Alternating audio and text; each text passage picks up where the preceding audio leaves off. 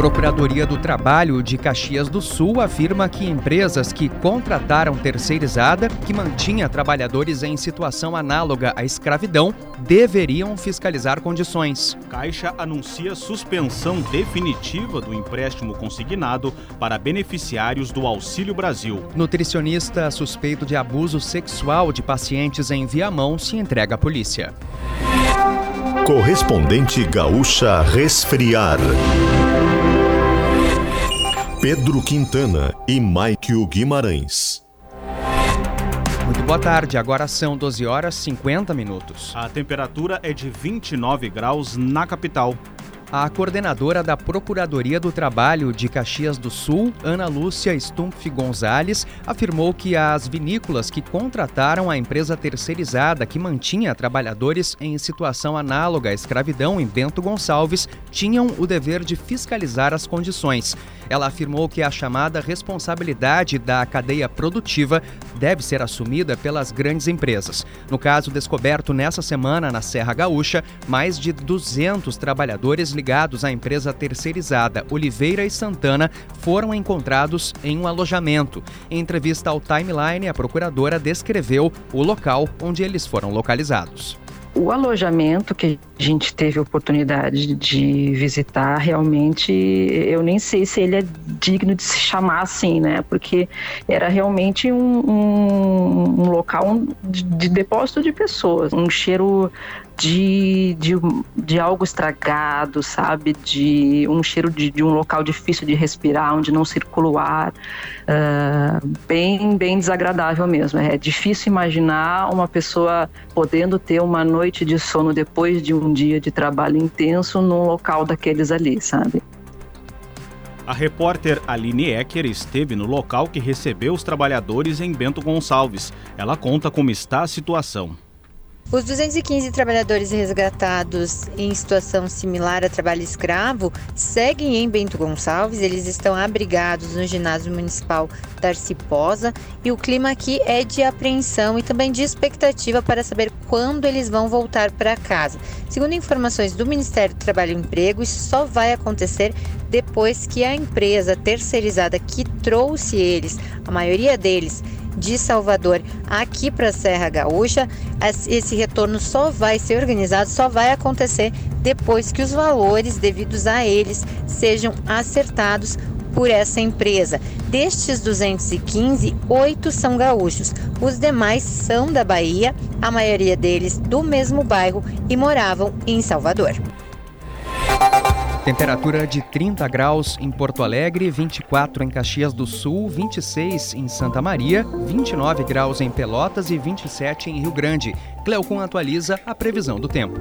A tarde desta sexta-feira promete tempo sem chuva no oeste do Rio Grande do Sul, especialmente a área de Uruguaiana e grande parte da Serra do Caverá, se não toda. Agora, nas outras áreas, a gente tem em partes da campanha ainda alguma chuva, principalmente no litoral sul, algumas áreas com chuva, principalmente no começo da tarde na área central em Santa Maria. Aqui em Porto Alegre, a tarde tem chuva no começo dela, depois melhora, e o norte do estado deve ter pancadas de chuva ao longo da tarde de hoje.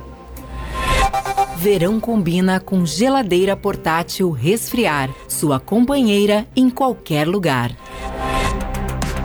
A Caixa anunciou a suspensão definitiva do empréstimo consignado aos beneficiários do Auxílio Brasil, que voltará a se chamar Bolsa Família. De Brasília, a repórter Samantha Klein tem mais informações. A Caixa não informou o motivo para a retirada da modalidade do portfólio de produtos, porém o governo federal vinha criticando o grau de comprometimento dos beneficiários do Auxílio Brasil em até 40% do benefício mensal. Uma portaria de fevereiro já tinha reduzido o desconto para 5% ao mês.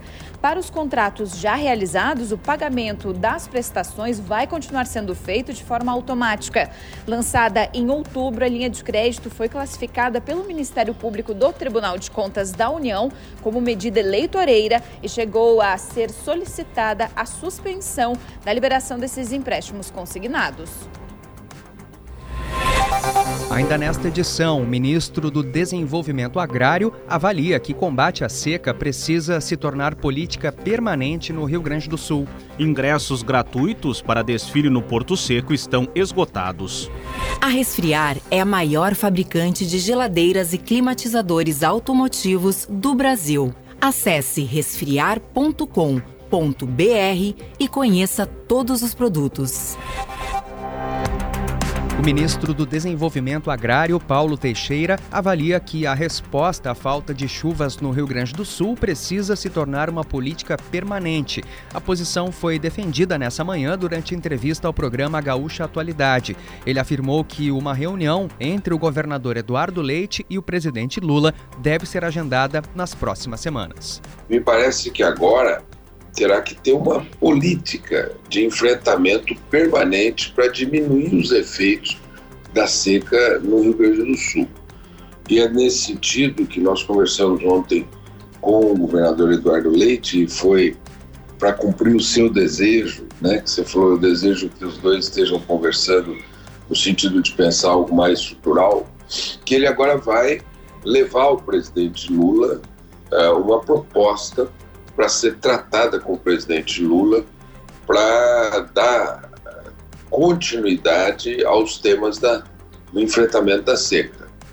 Paulo Teixeira foi um dos membros da comitiva do governo federal que visitaram o município de Ulha Negra, na região da campanha, ontem. A cidade é uma das mais afetadas pela estiagem no estado. Agora em Porto Alegre, 30 graus, 12 horas e 56 minutos. Serviço tradicional data de promoções do comércio da capital foi lançada nessa manhã a 26ª edição do Liquida Porto Alegre. Até o dia 5 de março, a campanha espera movimentar as vendas do varejo da capital, principalmente do comércio de rua. São mais de 4.800 lojas participantes, promovendo descontos de até 70% nos produtos de mais de 30 segmentos do varejo. Desde quarta-feira já não há mais lugares disponíveis para assistir ao desfile das escolas de samba da capital nas arquibancadas. Nesse dia foram disponibilizados 2.400 ingressos que se esgotaram em menos de duas horas. Na sexta passada, a prefeitura ofereceu 8 mil acessos que terminaram em 24 horas. Em relação aos ingressos pagos, a maioria também já foi vendida. Não há mais lugares disponíveis para as frisas e os camarotes só podem ser comprados para o primeiro dia de desfiles. O evento ocorre nos dias 3 e 4 de março. O Índice Nacional de Preços ao Consumidor Amplo 15, o IPCA 15, ficou em 0,76% em fevereiro. A informação foi divulgada hoje pelo IBGE. O IPCA 15 é considerado a prévia da inflação oficial do país. O índice acelerou na comparação com janeiro, quando ficou em 0,55%. Já o indicador acumulado em 12 meses desacelerou de 5,87% para 5,63%. Entre os nove grupos de produtos e serviços pesquisados, oito tiveram alta. O maior impacto sobre a prévia da inflação partiu do grupo Educação. Em instantes, familiares de jovem devem ser os primeiros a serem ouvidos em investigação da queda de ponte Pension em Torres. Polícia trata como morte acidental a queda de uma dupla de penhasco em Novo Hamburgo. Na quinta-feira, os corpos de dois homens de 23 e 36 anos foram encontrados em avançado estado de decomposição na beira de um rochedo com 20 metros de altura. Eles eram considerados foragidos desde 17 de fevereiro de uma clínica de reabilitação de dependentes químicos. A polícia aguarda o resultado da perícia para saber a causa dos óbitos. A Polícia Civil está em busca busca do motorista que atropelou e matou uma idosa de 70 anos no bairro Matias Velho, em Canoas, na noite passada. Imagens de câmeras de segurança são usadas para ajudar na investigação. Segundo as primeiras informações, o motorista dirigia um carro cinza da marca Peugeot que ficou com a parte da frente danificada. A polícia pede que qualquer informação a respeito do veículo seja comunicada pelo telefone DDD 51 3462 7450. O homem assassinado hoje enquanto acompanhava o velório da sobrinha em Novo Hamburgo era foragido do sistema prisional desde ontem. Ele estava no presídio de Taquara, onde cumpria a pena no regime semiaberto. Joesel Figueiredo Davinheimer foi morto com 15 tiros. O homem tinha pelo menos 18 antecedentes criminais. O caso segue sendo investigado. A Polícia Civil de Santa Catarina confirmou que os familiares de Brian Grande serão os primeiros ouvidos na investigação sobre a queda da ponte em Torres. Ele morreu após a estrutura virar. As oitivas serão realizadas nos próximos dias. O laudo pericial deve sair em até dois dias. Nessa manhã, cerca de 30 pessoas estiveram no velório e sepultamento do jovem. A polícia confirmou que a morte foi causada por afogamento. O jovem não sabia nadar. O nutricionista Juan de Andrade Hope, de 27 anos, se apresentou há pouco no foro de Viamão. Ele será ouvido pelo juiz local, depois fará exame de corpo de delito e será encaminhado para depoimento. Em seguida, aguardará vaga no sistema prisional. O homem estava foragido desde agosto do ano passado. O nutricionista responde a processo criminal, se por se valer da profissão, para induzir mulheres a tirarem as roupas para que pudesse conferir as medidas delas. A defesa vai se manifestar após analisar todo o processo.